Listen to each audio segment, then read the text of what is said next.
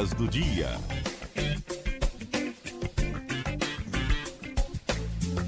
Estamos de volta com agora a terceira e última meia hora do programa de hoje, lembrando ao vivo para os estados do Pará e Amapá.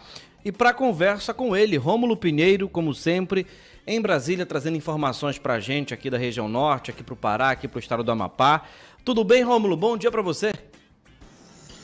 Muito bom dia, meu caro amigo Max Souza. Muito bom dia, meu amigo lá de Macapá Salgado, Neto. E muito contente pelos eventos do final de semana. Aos meus amigos aí, alguns chorando de alegria, outros chorando de raiva, mas não tem problema. Estamos todos juntos e irmanados aí ao acesso. É isso. Tá empolgado o homem, hein, Salgado? É, já começou lá em cima, né?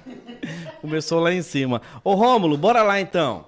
Em meio à briga entre poderes, o STF retoma hoje o julgamento sobre o marco temporal de terras indígenas. Mais uma novela, seu Rômulo Pinheiro.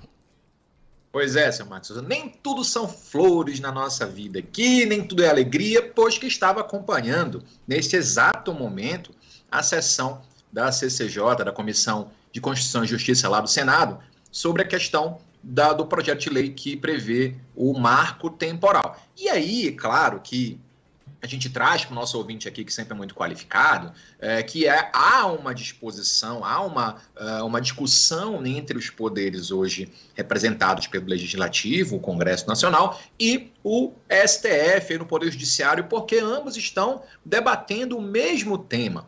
Nós já adiantamos aqui vários meses atrás essa questão do marco temporal, é tema recorrente nosso, porque é um assunto que é de extrema relevância, não somente para as pessoas aí da região, mas para um contexto geral do Brasil, porque esse julgamento que está em pauta hoje no Supremo, ele é um julgamento com repercussão geral, ou seja, aquilo que for decidido hoje vai ser o parâmetro para todas as outras demarcações de terras indígenas no Brasil, assim como foi a questão da demarcação da área indígena Raposa Serra do Sol. Então, naquele momento lá atrás, discutiu um marco temporal para que se estabelecessem as demarcações de terra dos índios, e esse parâmetro voltou à tona agora nesse julgamento, nesse recurso extraordinário lá no STF, que discute a retomada de, um, de, um, de uma área rural uma área é, que está sob demarcação, então há uma discussão a esse respeito lá no estado de Santa Catarina. Então você vê aqui, nós aqui, no, aqui em Brasília,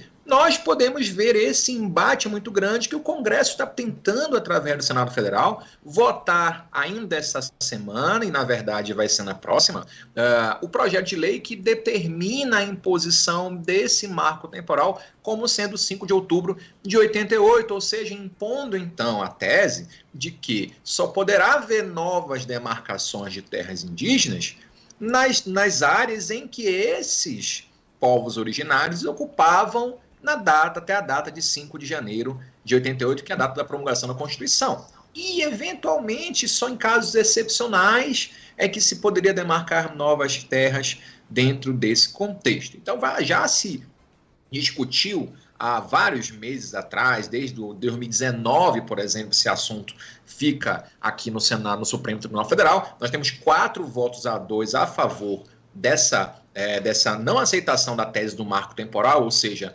que se determine a demarcação de terras indígenas, independente do tempo ou do período em que essas comunidades estavam em litígio ou na efetiva posse desse, dessas áreas. E o Congresso Nacional, com a imposição de uma, de uma pauta também é muito forte pró-ruralistas, busca a imposição da votação desse projeto de lei exatamente em contramão ao que se desenha lá no Supremo Tribunal Federal. Nós temos quatro votos a dois, nós temos ainda cinco ministros para votar, mas a tendência é que lá no Supremo se determine que esse marco temporal não seja utilizado como parâmetro para a determinação de que pode ou que não pode ser demarcado em relação aos povos originários. E aqui, neste exato momento, finalizou o primeiro item da pauta da Comissão de Constituição e Justiça do Senado, e a, o governo tentando postergar para a semana que vem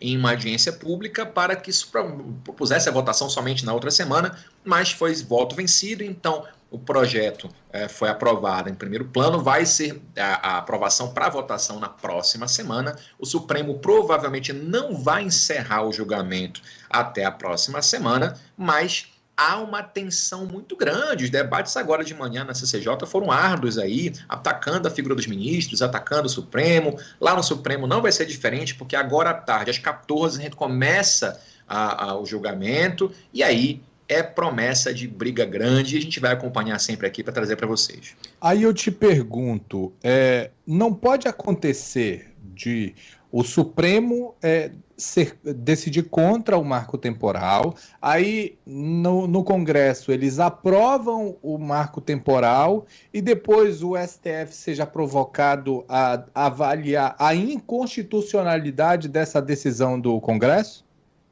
Meu caro Salgado, você tocou num ponto muito relevante, que foi exatamente o que a senadora Elisiane Gama comentava esta manhã na CCJ. Porque você tem aqui uma situação na qual tudo que se refere à Constituição Federal, e aí que as pessoas têm que entender, eu entendo que as pessoas têm um posicionamento político X, Y, Z, mas o que é necessário compreender é que tudo que se refere à norma da Constituição, ao que está escrito na Constituição, acaba no Supremo Tribunal Federal, que é a entidade que vai interpretar essas normas se estão ou não de acordo com a nossa Constituição. Então, o Congresso ele vai fazer, provavelmente, e não é certeza que vai aprovar a tese do marco, essa fase é uma fase que é preparatória para analisar se essa proposta é ou está de acordo com a Constituição, e quando for a votação, se aprovada for, porque na Câmara já foi aprovada, então na fase final já de determinação e deliberação, Sendo aprovado no Senado, vai à sanção do presidente, deve haver algum tipo de veto, mas o Congresso é soberano, depois deve confirmar, e aí, claro que entidades que são contrárias a essa tese vão provocar a rediscussão dessa legislação junto ao Supremo Tribunal Federal numa ação direta de inconstitucionalidade, que é do jogo, que faz parte do contexto jurídico. E aí as pessoas têm que compreender essa, essa situação em que nós temos o jogo político, o jogo jurídico. E essas, esses confrontos, essa, essa balança de poder está sempre muito bem equilibrada. É por isso que nós estamos num Estado democrático de direito, onde os poderes, muito embora haja essa discussão, que um está sobrepondo ao outro, que um está legislando em torno daquilo que o outro não foi, não fez. você tem uma ideia, Salgado, ah, em 88, a Constituição determinou que em cinco anos se demarcariam as terras indígenas. Nós já estamos há 30 anos desse, desse prazo. O Poder Executivo não fez isso. O Poder Legislativo discute essa questão há muitos anos também e não resolve. O Poder Judiciário se miscuindo nesse poder de discutir também isso não é o adequado, mas vem tentando resolver. E esse balaio, e aí eu vou usar uma expressão um pouco forte, mas esse balaio de gato, onde se discute tudo, acaba não se chegando a lugar nenhum. É, rapidinho, Romulo, antes da gente encerrar esse assunto em torno dessa polêmica, você tem o voto, uh, ou pelo menos você já votaram André Mendonça e o Nunes Marques, lembrando que eles foram os indicados de Bolsonaro?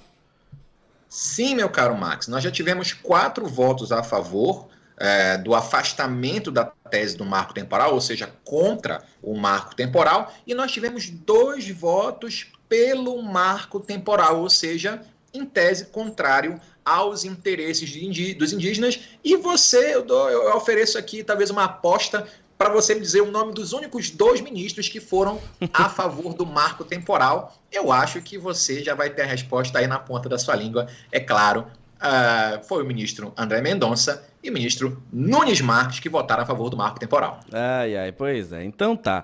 Bora passar para outra pauta aqui, que é a descriminalização do aborto no STF. Eu acho que eu pronunciei errado. Descrimin... Fala de novo.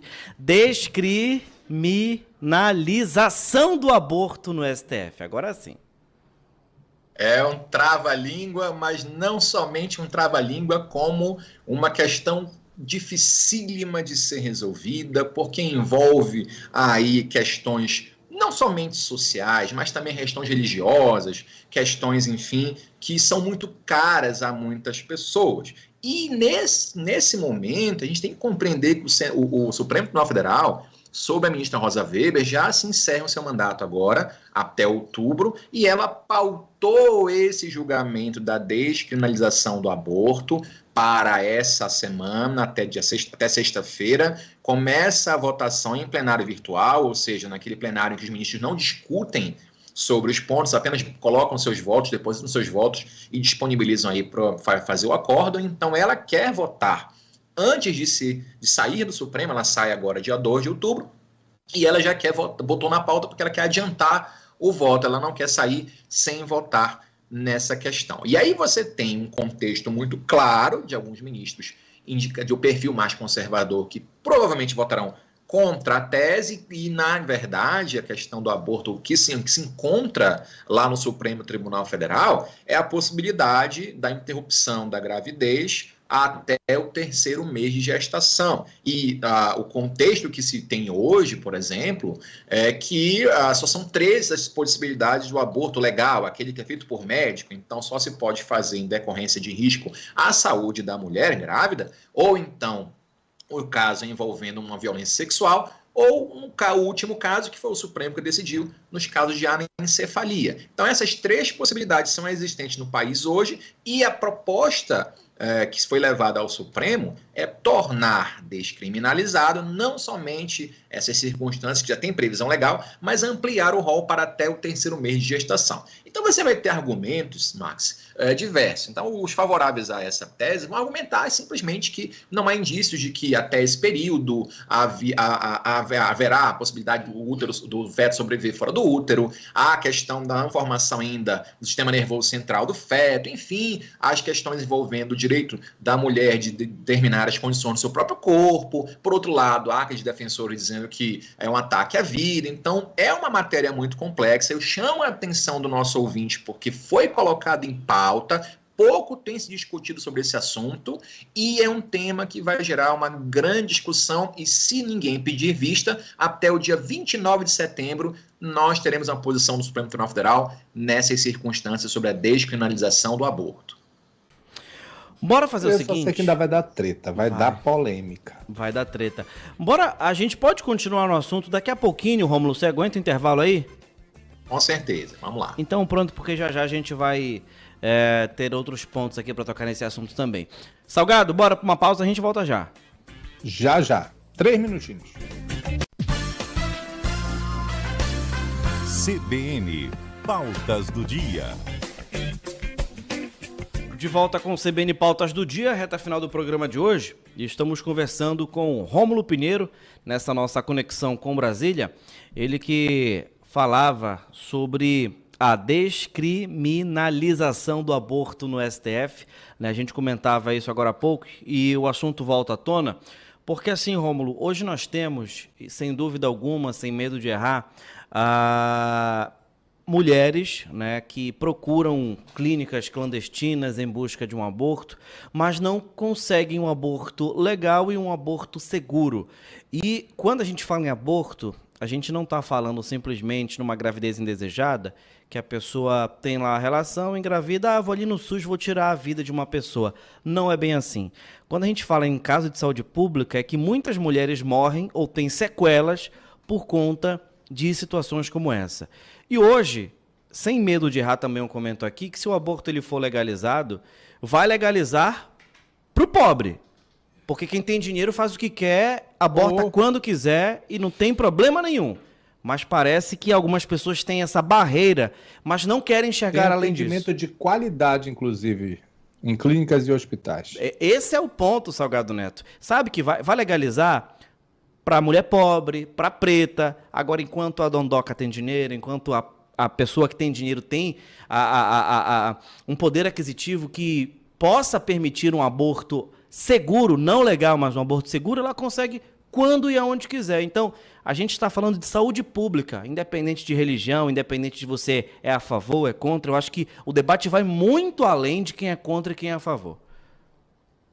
Pois é, Max, é porque, na verdade, é, há todo um contexto social nosso, não sei, um país católico, de formação católica, e a religião tem um peso muito grande. Ainda nós vemos pessoas que são eleitas com base em teorias aí, é, religiosas, com base em formação até mesmo ortodoxa, para não dizer algo mais grave, mas que levam a ferro e fogo essas circunstâncias, esquecendo uh, situações absurdas, como nós vimos no passado, aquela criança de 10 anos, se não me engano, 10, 11 anos, que estava grávida e foi impedida quase de, abor de abortar, foi violentada sexualmente, foi polícia, foi justiça, foi a juíza até no, na época. Foram fazer de... vigília de oração em frente ao hospital para ela não abortar.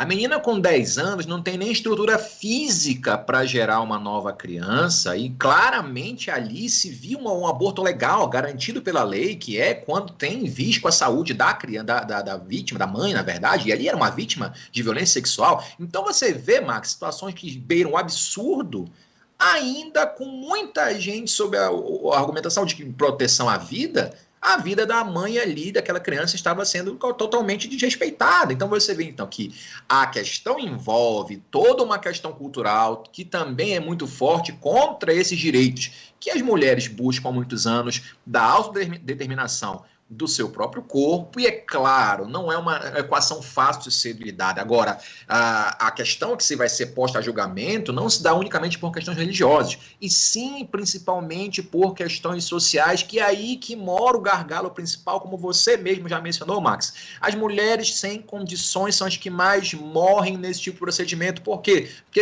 compram, às vezes, até pela internet ou por meios obscuros, medicamentos abortivos sem saber utilizá-los, às vezes até vem mesmo a óbito, quando não restam sequelas graves de saúde, tendo em vista procedimentos que vão desde perfuração do próprio útero, vão aí medicamentos é, que são altamente é, é, é, que trazem essa, essa, essa, essa ruim essa, essa condição de saúde agravada para que ela perca a criança ela mesma vai então a óbito. Então é uma decisão muito difícil de tomar, mas a gente entende que ante as contradições que existem entre aqueles que conseguem, aquelas que conseguem e aqueles que não conseguem de fazer de forma segura, talvez o Supremo também tenha que considerar esse lado social que é muito relevante, como você mesmo mencionou. O... Eu queria que tu fizesse um comentário é, sobre o seguinte. Agora tem muita gente que se aproveita dessa discussão é, para invalidar. E aí, uh, você já mencionou quais são os casos em que o, o, aborto ele pode ser permitido, ele é legal, ele é legalizado. E, inclusive, ele, os, os casos que, já, que são legais geram muita discussão, como o caso daquela, daquela criança que é, teve direito na justiça é, de fazer o aborto porque ela foi estuprada, ela era uma criança, oferecia risco, inclusive, à vida dela também, mas aí gerou toda uma discussão, inclusive com vazamento de dados dela. Tem muita gente que se vale do que já é legal, porque o debate agora é sobre o que ainda não é legal. Tem muita gente que se vale sobre o que é legal para fazer debate, debate religioso, inclusive. É, Max, e isso também ultimamente vem sendo usado para fins políticos. Porque você acaba se, se arvorando numa, numa questão de defesa da vida e divulga, vai lá para acampamento, vai fazer algum tipo de manifestação contrária.